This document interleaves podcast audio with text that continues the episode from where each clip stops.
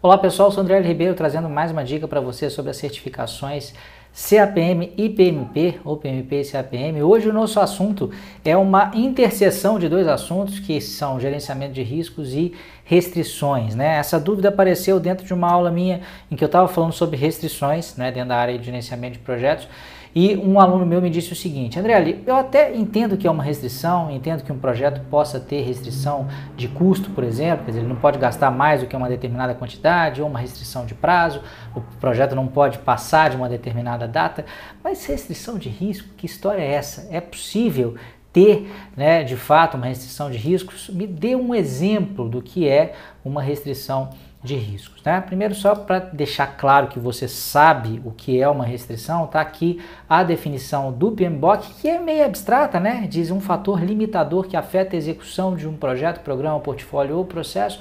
Uma forma mais fácil de você entender isso é que uma restrição é algo que te é imposto, você tem que atender, não é opcional atender aquilo. Né? Então, quando um patrocinador de um projeto diz que a data final do projeto é 30 de junho, não é opcional você atender isso, você tem que atender. Né? Ou não não pode gastar mais de uma determinada quantidade. Como é que isso funciona em relação a riscos? Ou quais seriam exemplos aí né, da, da aplicação de restrição na área de riscos? Uma delas poderia ser essa aqui, ó. Não é aceitável a admissão de nenhum risco referente à perda de vidas humanas. Né?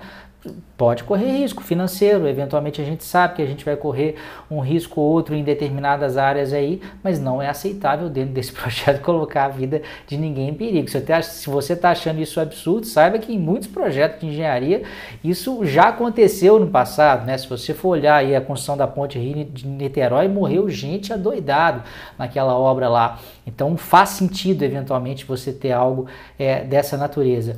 É um outro, uma outro exemplo aí de de restrição poderia ser essa aqui, ó. Em qualquer análise quantitativa de riscos que for ser feita em relação a esse projeto aí, ó, a confiabilidade deve ser sempre de 85%. E por que eu coloquei esse exemplo específico aí?